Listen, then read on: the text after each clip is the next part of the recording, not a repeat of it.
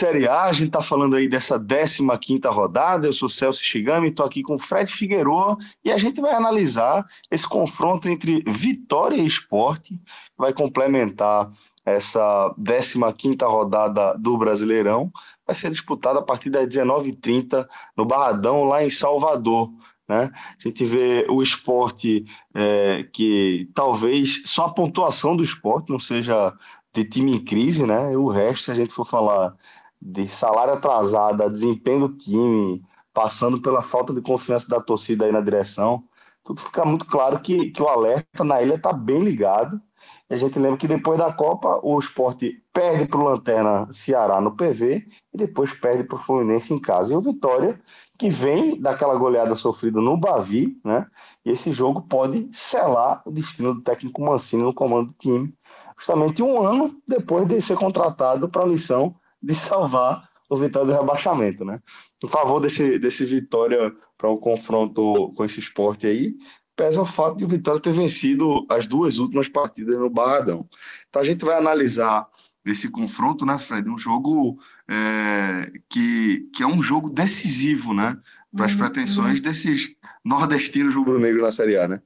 Verdade, Celso. Nordestinos rubro-negros que nos últimos dois anos viveram dramas é, lado a lado, né, pela permanência.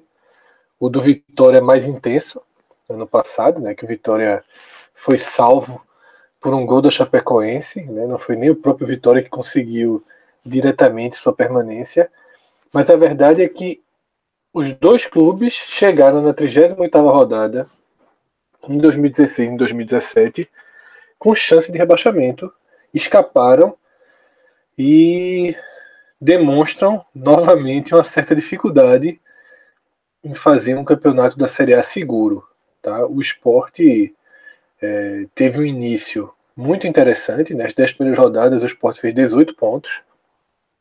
Uma, uma, um desempenho de, de quem vai brigar lá em cima, ainda que a gente soubesse que era um recorte, de que o esporte não tinha força, não tinha estrutura esse ano, não tinha elenco em quantidade e qualidade suficiente para imaginar numa, numa briga ali de sexta, quinta posição. Não é para isso que esse esporte foi é, montado, né? E mont... quando a gente fala assim, foi mont... não é para isso foi montado, parece que foi planejado. Não tem planejamento, foi um, uma remontagem ali de urgência parecida, né, com a qual o Vitória passou durante essa essa parada aí da Copa, onde o Vitória fez uma espécie de uma limpeza no elenco e, e trouxe novos jogadores que ainda estão aos poucos entrando no time. Isso é, naturalmente atrapalha o processo de, de uma evolução no Vitória que se espera desde de janeiro. E essa, essa evolução não acontece, por isso que, como você falou, Mancini está tão pressionado. Mas o cenário é esse, Celso. O cenário é dois times em crise, tá? A do Vitória, uma crise mais longa, né, mais regular, e o esporte num processo de queda. Mas os dois times se enxergam da mesma forma. O Vitória enxerga no esporte um adversário factível de ser vencido, assim como foram todos os outros que o Vitória conseguiu vencer. O Vitória, dentro do Barradão, bateu Paraná, Chapecoense e Ceará. Não jogou nenhum dessas partidas bem. Jogou mal essas três partidas, mas a trancos e barrancos, nivelando por baixo, conseguiu o resultado. E não, eu não acho que exista uma expectativa maior dos torcedores do Vitória do que repetir esse roteiro. Não acho que ninguém acredita depois do futebol apresentado contra o Paraná no meio de semana no meio da semana passada e contra o Bahia, né, que o futebol apresentado foi condizente com 4 a 1 Então, assim, não acho que haja uma expectativa para que o Vitória deslanche já nessa quinta-feira. O foco é conseguir os três pontos com a mesma receita de nivelamento por baixo, de conseguir o resultado no detalhe, se apoiando no fato de ser um time que se tem uma defesa sofrível e extremamente vulnerável desde o início do ano, tem um ataque capaz de fazer gols, um ataque que vem mantendo sua, sua eficiência. Então, Vitória compensa sua fragilidade defensiva com um ataque que sempre, sempre aproveita esses joguinhos para fazer um gol, dois gols e assim e sobrevivendo. Vitória é um time mais ou menos sobrevivente nesse brasileiro. Então, se o Vitória enxerga o esporte como um adversário onde a vitória é factível, o esporte também vê o Vitória com os mesmos olhos. Né? Até porque está pressionado, porque como o Celso passou por aí, desde, desde que voltou da Copa do Mundo, o esporte pegou dois adversários também factíveis de serem vencidos. O Ceará, o Lanterna, fora de casa, não tinha vencido ninguém. O Fluminense que chegou na Ilha do Retiro com quatro derrotas e um empate, né? uma sequência horrorosa. O time do Fluminense é um time muito fraco, ainda que eu esteja falando isso mais ou menos uma hora depois, pouco mais do que isso, na verdade, duas horas depois do Tricolor ter vencido o Palmeiras né, no Maracanã, num, num dos jogos aí de abertura da rodada. Mas, Celso, no cenário geral, eu acho que esse é o desenho da partida. Quando a gente passar aí pelas escalações, a gente aprofunda questões do, dos dois clubes, né, e já adianto aqui que o esporte ele tem questões bem significativas aí para serem exploradas quando a gente for falar da forma com que o time vai para o jogo. Isso, Fred. Então, daqui a pouco a gente vai aí com as escalações, mas antes, para convidar aqui os ouvintes do 45 Minutos, que ainda não conheceram aí a nossa parceria com, com o Riso, chegou a hora, né? Que agora a gente está com essa novidade da nossa parceria, que é o Prato Cast, sempre um prato imbatível, afinal de contas a gente está falando do cardápio do Riso, e com aquele precinho que só o podcast 45 Minutos pode oferecer para você. Então, falando sempre de pratos da qualidade do riso, o precinho de 35 reais, que é aquele precinho 45 minutos. E para a gente bater o centro aí nessa parceria, Fred, nessa parceria de Pratocast, né? A gente vai de espaguete carbonara, talvez o prato mais tradicional lá do riso, que agora o ouvinte do 45 minutos é, pode, pode consumir pelo, por 35 reais, Fred. Verdade, Celso. E a qualquer hora e em qualquer dia, tá? Isso é muito importante porque existem é, promoções né, tradicionais até no Recife em que você dobra o prato, né? Existem várias dessas promoções, mas tem dias específicos, tem horários específicos. O nosso PratoCast, né, que é uma espécie de código para o riso, ele não tem qualquer restrição. Se você for lá almoçar nessa quinta-feira, você vai pagar 35 reais no carbonara que um almoço de uma reunião, um almoço no meio ali do trabalho, na correria, você quer qualificar esse seu almoço durante a semana, você vai lá e vai pagar 35 reais num prato que, como já foi falado aqui, é um, carro, é um dos destaques do cardápio, o carro-chefe, né, segundo o Rodrigo, é impossível alguém não gostar, porque é tido, e vários ouvintes nossos que foram é, assinaram embaixo, é tido como o melhor carbonara daqui do Recife. Só que se você quiser e no sábado à noite, um jantar especial, você também pode chegar lá e pedir o carbonara por 35 reais. Sábado à noite não tem promoção nenhuma valendo em restaurante do Recife, não. Domingo, na hora do almoço, também 35 reais. Então, assim, a gente está dando uma oportunidade é, bem interessante de você sair de casa e almoçar num restaurante de altíssima qualidade, por um preço que você, primeiro, já sai de casa sabendo mais ou menos quanto vai gastar, já sabe que é um prato elogiadíssimo, um prato em que toda a, a, a tradição do riso garante uma, uma, uma, média de qualidade altíssima. Então você tem todos os, todas as vantagens para chegar a estrear. Que para quem nunca foi no riso, estrear com um prato que é garantido pagando um preço abaixo né, do cardápio bem abaixo do cardápio. O desconto aí é de 25% a 30%, tá, Celso, no valor do prato. E quem Verdade. já conhece, meu velho, é aproveitar. O que eu vi de gente que conhece e, e, já aí uma, né? uma, brecha, exatamente, porque nem é para ser o alvo ideal da promoção, mas o cara vai junto, né? Nosso amigo, vai, claro Bruno, nosso amigo Bruno Matos, um, um jogador de hockey, né? Treinador, jogador, cara, um dos caras que, que faz o hockey do Recife respirar e grande rubro-negro. Ele é um dos fãs é, públicos do Carbonara do Riso. Ele, na hora que o postzinho entrou no Twitter, o cara já marcou, já disse, opa, ou seja, vai, vai na onda né? aí. É, vai na onda da turma. Iria de todo jeito e agora vai de Iria de todo jeito, exatamente. Isso aí. Então, um abração aí para Bruno Matos, que está sempre acompanhando aí nosso trabalho, sempre comentando com muita educação e sempre com um ponto de vista interessante. É, Figueroa, é, vamos falar aqui das escalações, como a gente havia prometido, né? É, se a gente começando aqui pelo Vitória, o técnico Wagner Mancini, ele que chega bastante pressionado, como a gente pontuou, né?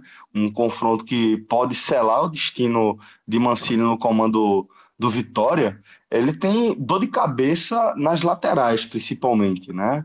É, Brian foi expulso no Bavi, lateral esquerdo, e o, o, substituto imediato, o Marcelo Benítez, ele torceu o tornozelo no treinamento de segunda-feira e é dúvida ainda para esse confronto, né? Vai ser reavaliado pelo Departamento Médico de Vitória é, momentos antes da partida. Se não tiver condições, Mancini vai com, com Matheus Rodrigues, jogador da base, tem 19 anos e que pode é, tá, já está já tá inserido no, no time profissional algumas rodadas e pode ser o titular do Vitória contra o Esporte no lateral esquerdo. A gente lembra também que Juninho é, dono da lateral direita ainda não está também garantido, não está 100% recuperado dessa da, uma lesão muscular e fica essa dúvida para saber se vai de Cedric ou de Lucas na lateral direita. Então, as broncas de Mancini são essas, Fred. Celso, e são problemas que se somam, né? Como eu falei antes, o Vitória é um time que montou um elenco para a temporada. Esse elenco não funcionou, e os ajustes não vieram como deveriam ter vindo no início da Série A. O problema foi sendo empurrado com a barriga. Eu acho que a direção do Vitória caiu muito nessa conversa de que é só o iníciozinho, depois para para a Copa, mas iníciozinho são 12 jogos, né, e deixaram um dano bem grande para o Vitória, um dano que só não, só não é maior por tudo aquilo que eu falei na abertura, porque o Vitória ganhou jogos atuando muito mal, muito mal mesmo, Tá? Eu assisti. Desses três jogos que eu citei, eu só não assisti o jogo contra a Chapecoense, mas assisti, assisti Vitória e Ceará e assisti Vitória e Paraná. Assim, eram dois pontos aí para Vitória e não seis, como ele conseguiu. Mas é, a escassez de futebol forçou, e aí não teve escolha, quando chegou a parada da Copa, o Vitória deu uma, uma enxugada no elenco e trouxe reforços, né? Parte dos reforços, jogadores é, daqui da, do continente, né, sul-americanos, e essa entrada desses jogadores no time, no time, ela é inevitável que ela se dê aos poucos, né? Porque tem toda a fase de adaptação, são jogadores que não estão acostumados ao futebol brasileiro, a forma com que a, time, a equipe vinha sendo treinada. Então, quando a gente olha para o esboço do Vitória para enfrentar o esporte, a gente enxerga a transição tá? a gente enxerga um time ainda sem é, a estrutura ideal pronta que vai tentando se equilibrar jogo a jogo, tá, Celso? Esses problemas laterais só agravam isso, porque você não coloca, consegue nem colocar sua antiga força máxima em campo, nem a nova.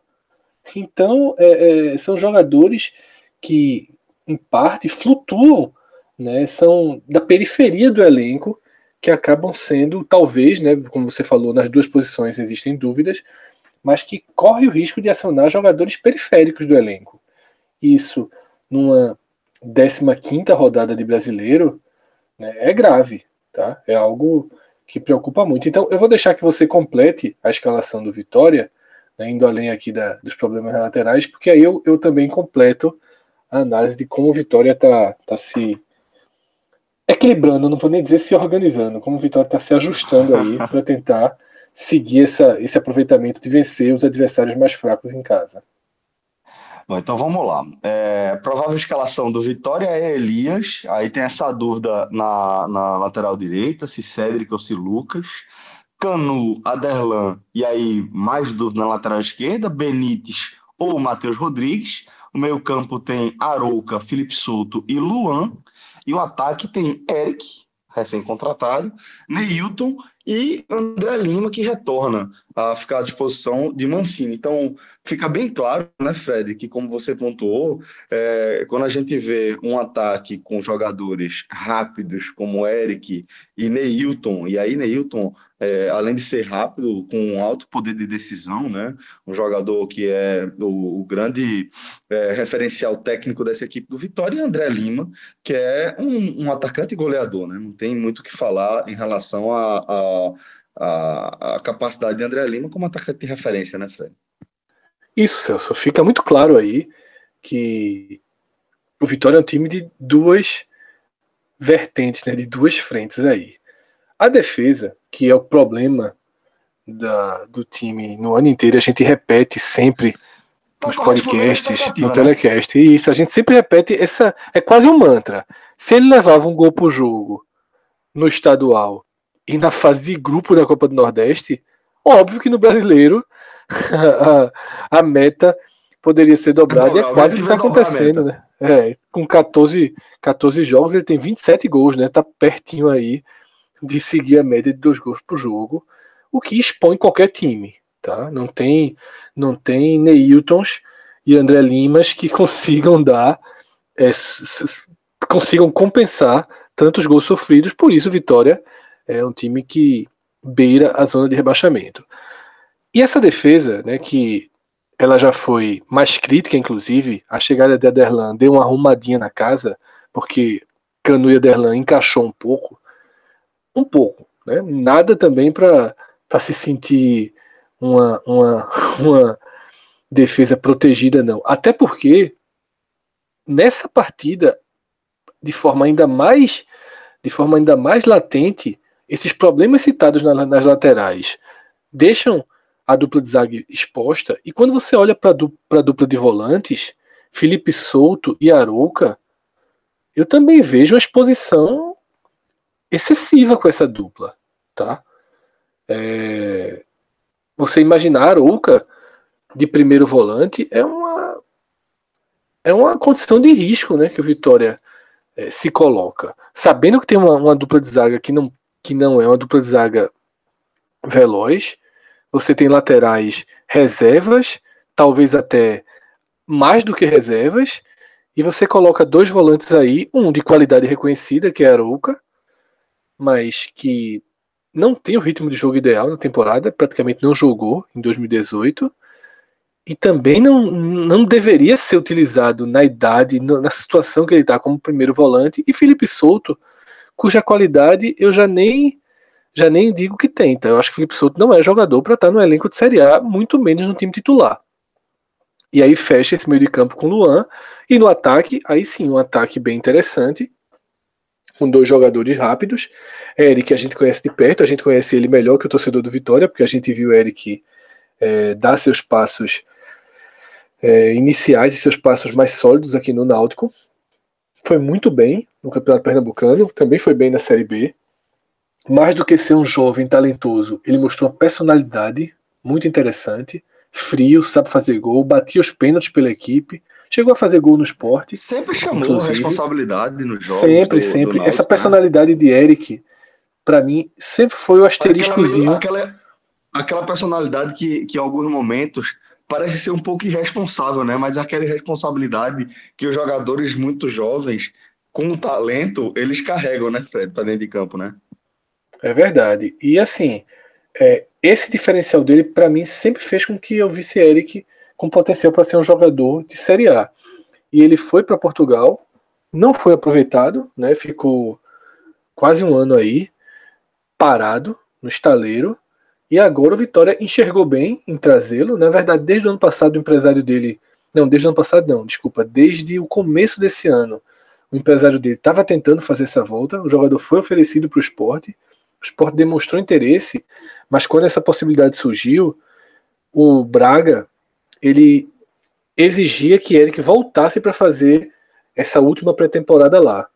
E aí o Sport não aceitou trazer um jogador para jogar três meses, né? A pré-temporada teria que ser aqui, que é justamente esse período agora que está acontecendo na Europa. Mas pelo visto, o Braga deixou para lá essa exigência e o Vitória fez uma boa contratação. Agora, pesa o que eu falei, muito tempo sem jogar e ainda dando seus primeiros passos na Série A. Né? Ele não foi bem contra o Bahia, mas aí Mancini acerta, tá? Também não vai pegar o menino e colocar por um jogo e já condená-lo ou não. Longe disso. Ele tem que jogar. Acho muito cedo ele ter virado titular. Acho que virou titular rápido demais, mas o Vitória tem problemas de desfalques que forçam a isso. E vamos ver. Então, assim, Vitória do meio para frente é um time que tem condições de fazer o que está fazendo, fazer um golzinho, dois golzinhos e dar um aperto aí e forçar o esporte a jogar fora do seu eixo. Mas é, precisa que a partida toda funcione de forma muito estável para que o Vitória consiga que seu plano seja colocado em prática, repito, como conseguiu contra os times mais fracos que chegaram no Barradão. Eu não falo nem mais fracos que o Vitória, porque eu acho que a Chapecoense, por exemplo, não é mais fraca que o Vitória. O Paraná e o Ceará são, sim, mais fracos que o Vitória. A Chapecoense, ela é de igual para igual, e como é mais encaixada, ela é um time melhor do que o Vitória.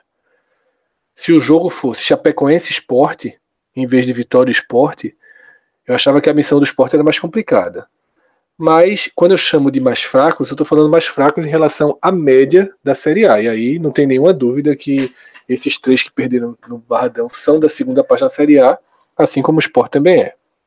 É o nervosão, rapaz. É esse clássico do nervosão entre Vitória e Esporte promete, né? O, o Esporte, que deve ter o mesmo time, o técnico Claudinei Oliveira, ele repetiu a escalação é, da, da derrota para o Fluminense, né? No coletivo dessa terça-feira, aliás, dessa quarta-feira. Então, o Esporte vai com Magrão, Raul Prata, Ronaldo Alves, Léo Ortiz e Sander, David Felipe Bastos e Gabriel, Michel Bastos, Rafael Marques e Rogério um coletivo, Fred, que foi marcado é, por muita pegada, vamos colocar dessa forma. É, Rafael Marques precisou de atendimento médico depois de tomar uma pancada na costela, Sander acabou é, sofrendo um corte na boca, né? E dá para fazer algum tipo de leitura desses incidentes no coletivo, o fato de ter sido um coletivo pegado e o momento do esporte? Celso, antes de comentar esse coletivo, eu queria fazer aqui um, um, um, elogio que mais cedo no Twitter eu recomendei uma matéria de Breno Costa do Super Esporte, uma matéria em que Breno detalhou essas pendências financeiras que o esporte tem a receber, sabe? De negociação de André, de Diego Souza, e a matéria que ele foi bem, bem preciso e ajudou a gente a entender um pouco o cenário. Quando todo mundo coloca, quando ele faltava alguém colocar no papel e resumir tudo, e ele fez isso. Agora eu queria fazer um elogio para Daniel Gomes, tá? repórter do Globo.com, o famoso mini crack, porque ele fez um relato né, desse coletivo do esporte, desse trabalho do esporte, com um detalhamento que é muito raro. Assim, é... eu particularmente sinto falta de treinos tão detalhados como foi esse né, da quarta-feira e que ele relatou um treino até ele, ele considerou um treino curto, mas achei um treino longo, até com dois tempos de 30 o Sport trabalhou bastante. Chamou a atenção o fato de que foram dois tempos de 30 e nada de gols, né? O time não conseguiu fazer um gol. Mas respondendo sua pergunta, ela foi feita também a Claudinei. E Claudinei disse que desde que ele chegou na ilha, ele, não, ele falou assim: antes eu não sei como é que era, mas aqui, desde que eu cheguei, eu até elogiei isso. Os caras jogam treino é, como se fosse jogo, eles disputam treino ativamente, com lealdade, mas com muita disputa de bola, até porque no jogo ninguém alisa, né? Ninguém chega marcando a distância, todo mundo chega duro. Ele destacou essa, essa briga aí, é, sadia, digamos assim, pela bola, pela posição, para tentar convencer o técnico.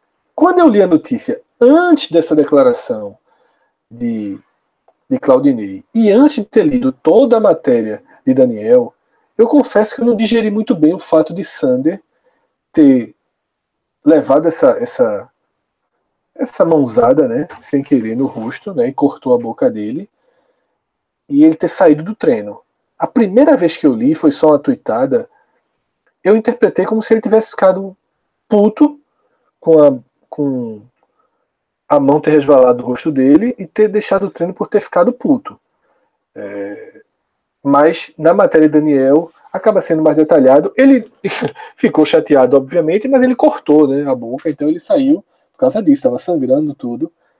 Pra, o treino já estava mais para a reta final. Então, eu acho que essa, que essa que esse relato, eu fico com a versão de Claudinei, Celso. Eu não acompanho o dia a dia do esporte, eu não tenho como dar um, um testemunho e, um, e, fazer uma análise de ambiente, né, de se tem alguma coisa fora do lugar no ambiente. Até onde eu sei, não tem.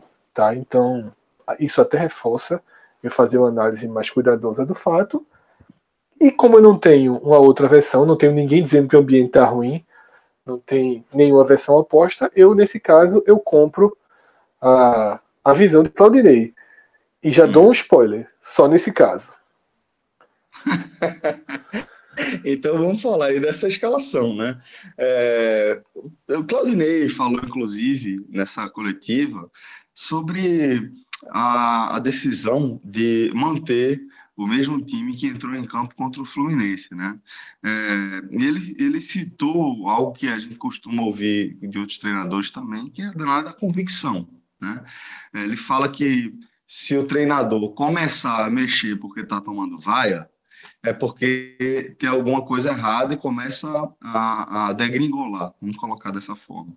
É, e aí ele opta pela manutenção do time como que convicto de que é o, o que há de melhor para escalar o esporte neste momento. E aí, pelo seu spoiler, você já posso, posso entender que você discorda, né? Celso, inclusive, minha, o título da minha coluna né, dessa quinta-feira no diário é convicção. E aí, ah, aí eu não, tá não acho que é, eu não acho que ele está errado nessa frase dele não. Eu nem tinha, eu nem tinha lido né, essa, essa declaração dele. Eu não acho que ela, ela está equivocada, não. Eu acho que o treinador tem sim que ter sua convicção e que não pode, de fato, ficar mudando o time quando recebe vaia. É tipo aquele comercial. Tinha um comercial que passava alguns anos de um tatuador da escola, né? Que o cara começava a tatuar, era no comercial da escola tinha um tatuador, o cara, não, bota uma flor, bota uma caveira agora, o cara de costa, um monte de gente pitacando, e todo mundo que dava ideia, o cara ia tatuando nas costas lá do cidadão. E obviamente ficou um horror e o treinador não pode ser guiado pela torcida. Ponto.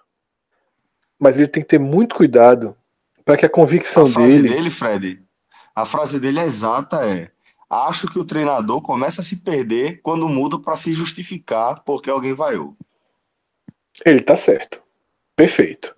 Só que ele tem que ter cuidado, Celso, para que a convicção dele e a preocupação em não parecer que está sendo pressionado e que está tomando decisões sob pressão, seja de jogador, seja de torcida, e daqui a pouco eu digo porque eu falo seja de jogador. Ele tem que ter cuidado para essa convicção não estar tá jogando ele para o caminho mais longo. E é aí que mora é, minhas primeiras interrogações sobre Claudinei, e é aí que parte, é, que surgem sinais de que ele pode estar tá caindo no mesmo erro que Vanderlei Luxemburgo caiu no ano passado. Tá? Eu cheguei a falar isso no último telecast e acho que a gente chegou a debater rapidamente no podcast também. Luxemburgo, quando ele chegou no esporte, o esporte estava de cabeça para baixo. Experiente, ele arrumou a casa, né, conseguiu encaixar algumas peças muito bem encaixadas. Ele achou um lugar para Patrick jogar e Patrick rendeu muito bem ali, caindo pela esquerda. Né, ele fez um losango no meio de campo, Patrick apoiando ali, encaixou muito bem, adiantou Mena, né, Mena deixou de jogar como lateral, ele passou a escalar Mena como ponta, Mena rendeu muito bem nessa, com essa com Patrick ali do lado, o Sport ficou um time com saídas ofensivas muito claras, conseguiu posicionar Everton Felipe bem. Então, é, a arrumada rápida e urgente que Luxemburgo deu na casa foi muito importante. Né? E funcionou. E foi e naturalmente um jogo ou outro as coisas não dariam, como foi aquela derrota é, é para o Palmeiras na arena. Faz parte do faz parte do curso natural, né? O esporte não é um time é, é, que é montado para ser primeiro, segundo ou terceiro. Se você não é montado para ser para brigar nas cabeças, você Se os lá de cima perdem, então é natural que você, em alguns momentos, as coisas fujam do controle. Só que a gente vai lembrar também que ano passado foi aquele ano do esporte cheio de campeonato, campeonato em cima de campeonato, e Luxemburgo sem ter tempo para treinar, sem ter tempo para treinar. Eis que o tempo apareceu, né? Caiu daqueles, é, é, daquelas semanas de jogos da eliminatória, que ganhava 10 dias aí para trabalhar, e também depois o esporte já foi sendo eliminado da, de algumas competições, então sobrou aí um, um, um espaço no calendário para que ele trabalhasse o time. E o que é que foi que o Luxemburgo fez? O Wesley tinha acabado de chegar, ele forçou a entrada de Wesley no time. Forçou. Né? Quis colocar o Wesley de todo jeito no time. E quis reorganizar taticamente. Outro símbolo, além de Wesley, é Talisson. Talisson é o símbolo da era Luxemburgo, da teimosia, de ter uma convicção de que o time deveria jogar de uma forma, o time não consegue jogar daquela forma e você não abre mão. O time perde, perde, perde, perde, perde, perde, cruza a tabela todinha lá do alto para a zona de rebaixamento e você segue. Precisou que ele fosse demitido para que o esporte voltasse a jogar de, da, da forma com que o próprio Luxemburgo tinha organizado. Certo? Então, eu fui buscar em Luxemburgo porque eu vejo sinais de que Claudinei corre o mesmo risco. Inclusive, há um elemento em comum, que é a, abre aspas, obrigação de encaixar o jogador. Luxemburgo se viu obrigado a encaixar o Wesley. Um reforço caríssimo. No final do ano, a gente, a gente descobriu o salário dele, 300 mil reais. Tá? Um absurdo. Um reforço caríssimo que absurdo, o técnico se sentiu obrigado a encaixá-lo no time, mesmo ele sem jogar nenhum futebol. E agora, né, desde a parada da Copa, eu vi Claudinei obrigado a encaixar Michel Bastos no time. Não estou dizendo que Michel Bastos se equivale a Wesley. Ao contrário de Wesley, Michel Bastos, quando entrou na fase pré-copa, quando entrou no segundo tempo, deu razões para se tornar titular. Porém, mais do que razões, Michel Bastos deu uma declaração pública. Já tinha reclamado no treino. E quando acabou o jogo contra o Grêmio, ele é, deu a declaração de dizendo que não veio para ser reserva e que chegou a hora de ser titular. Eu não lembro se foi exatamente isso a declaração, mas foi nesse tom. Que se fosse para clara... ficar na reserva, teria ficado no Palmeiras. Foi mais ou menos isso, né? É... E aí Claudinei foi para esse período sabendo que havia uma pressão para colocar Michel Bastos. Porém, vê como a situação de Claudinei ficou conflitante.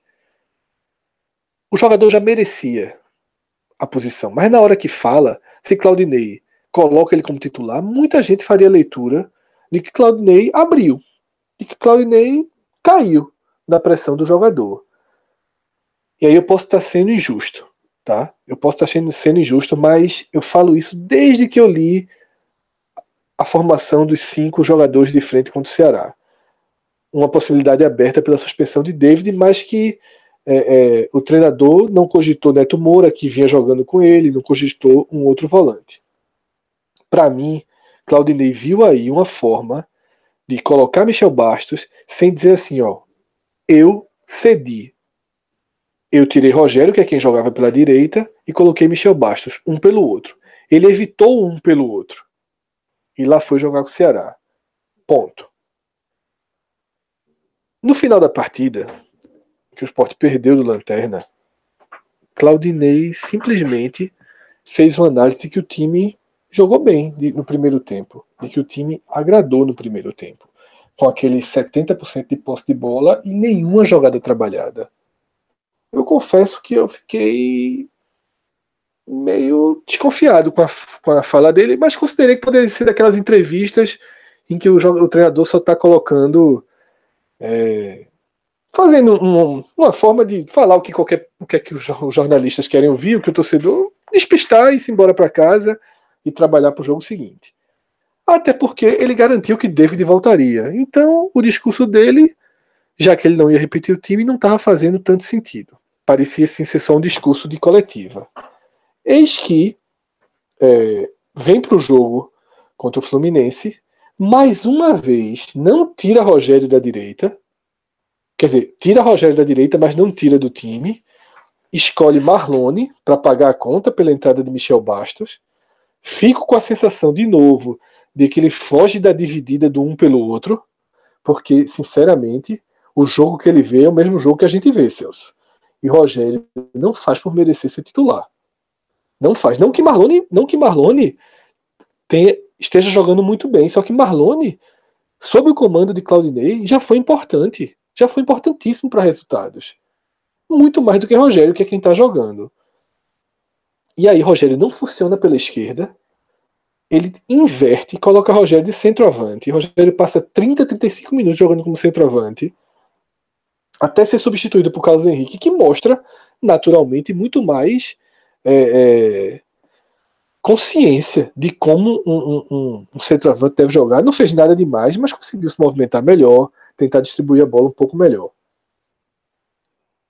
Já para mim, um erro são convicções que vão se somando. E quando ele faz a substituição é, é, de acionar Marlone no lugar de Felipe Bastos, voltando para aquele esquema lá do PV, aí eu disse, pelo amor de Deus, ele realmente acredita no que ele falou. Ele acha que aquilo ali funcionou. E o que é que aconteceu com o esporte com cinco homens de frente?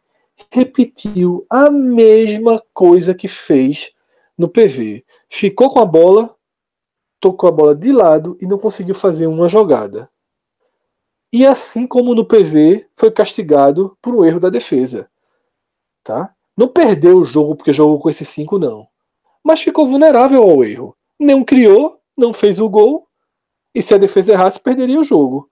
Assim levou 1 a 0 no PV e perdeu do Ceará. E assim levou o segundo gol da ilha e perdeu do Fluminense. Tá? Então, eu bato bastante nessa tecla, porque, obviamente, ele está indo para Salvador com dois volantes, mas está indo com o Rogério. E está indo com o Rogério de centroavante.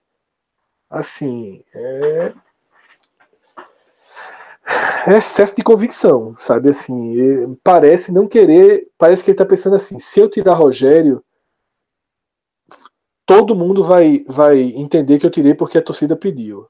Mas, porra, se não tivesse a torcida, será que ele não tiraria Rogério? Será que ele não tá fazendo o oposto? Será que ele não tá indo pelo caminho mais longo, tentando o acerto mais difícil?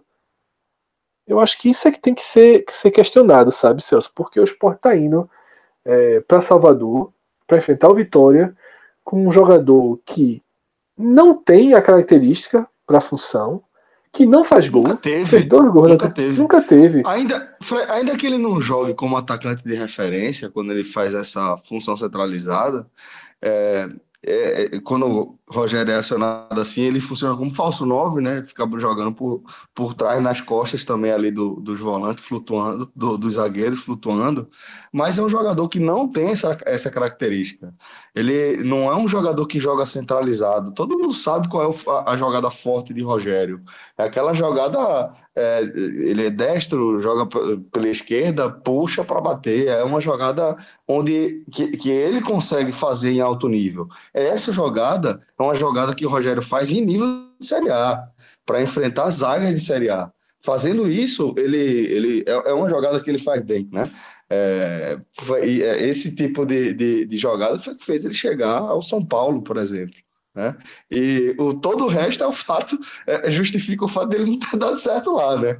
E entre eles é justamente a impossibilidade de, de, de fazer muito mais do que isso.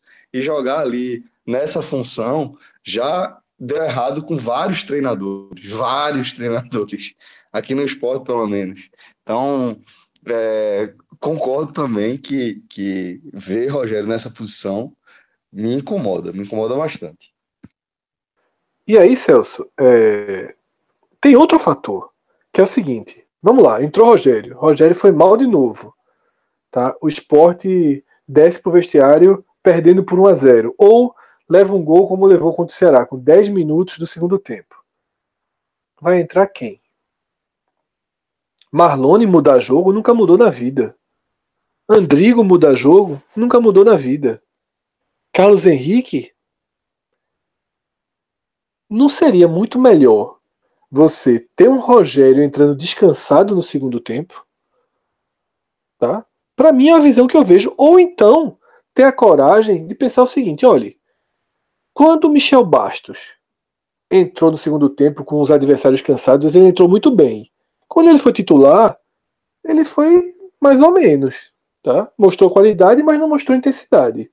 Será então que não é o caso de eu voltar para o time que estava ganhando e deixar Michel Bastos como arma? Eu só acho que o caminho que ele escolheu não é nem o primeiro nem o segundo.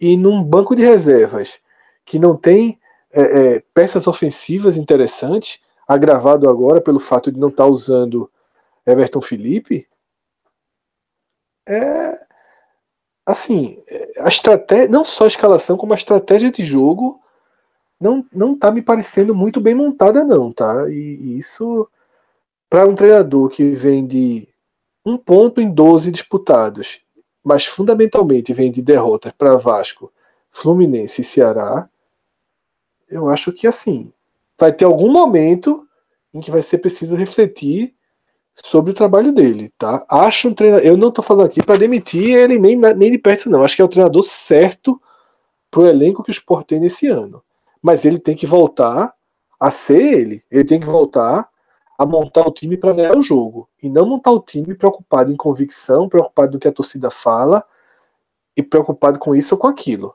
Tá, tá falando muito, tá, tá se deixando levar um pouco aí por essa onda. Porque na hora que ele vai para entrevista e diz isso, isso é porque é ele já tá sentindo a pressão. É, já tá sentindo a pressão. Ele fez a fez aquele, aquele sinal para botar levar a mão ao ouvido para a torcida. É, então, isso mostra que de fato cedeu a pressão. Afetou é, e aí, o, o, o é, psicológico dele. E afeta dessa forma. Tentando dizer que não afeta. Tentando fazer um bloqueio. E tirando, não fazendo a substituição que 10 entre 10 torcedores fariam. Tá? É, enfim, o time precisa mostrar em campo que ele está certo. Acho que não é um horror, tá? Acho que o primeiro tempo contra o Fluminense, ele foi um primeiro tempo bom. Bom. Nota 6,5. Acho que aquele primeiro tempo contra o Ceará, em que teve a bola o tempo todo, mas não conseguiu é, uma finalização aguda, ok também. Assim, não acho que é um desastre. Tá? Eu acho que não pode se repetir. Mas se você teve 76% da bola e não levou nenhuma bola perigosa na barra, fora de casa, também não vou aqui dizer que foi um horror. Mas vamos ver quem está do outro lado também, né? O que eu quero dizer com isso é que eu acho que o esporte, o esporte de Claudinei, ele tem uma base que Claudinei montou, que funciona. Ele tem a estrutura básica. Só precisa não desmanchá-la. Tá? Só precisa trabalhar a partir dela e não desmanchando ela. Eu acho que isso é fundamental. E aí eu volto, por exemplo, Luxemburgo para fechar, Celso. Luxemburgo tinha a base pronta e ao invés de trabalhar em cima dela, ele quis mexer na base. Não funcionou. Claudinei tem a base pronta e está interferindo, é, mexendo onde não tem que mexer. Ele tem que resolver do, de, de, onde, de onde tem questões a se resolver e não trazer questões para onde está para onde tá sanado. Ah, precisa de mais um volante? Precisa. A gente sabe, quando eu, esse programa foi quase todo porrada em Claudinei. Mas se eu for fazer uma, uma, lista aqui de culpados, Claudinei não vai aparecer entre os cinco. A gente sabe, não é porque num programa a gente não falou de salário atrasado, de falta de diretoria, que a gente esquece isso não. A gente só não pode também ficar um, um, um velho, né, resmungando isso aí o tempo todo. Mas é, se ele tem os dois volantes titulares, se ele precisar de acionar aí, que ele, que ele mantenha a estrutura do time. É isso que, que eu foquei toda a análise para esse jogo, que é um jogo muito importante, Celso, porque é, é preciso chegar em 25 pontos, tá? É preciso chegar em 25 pontos para você virar o turno com oxigênio.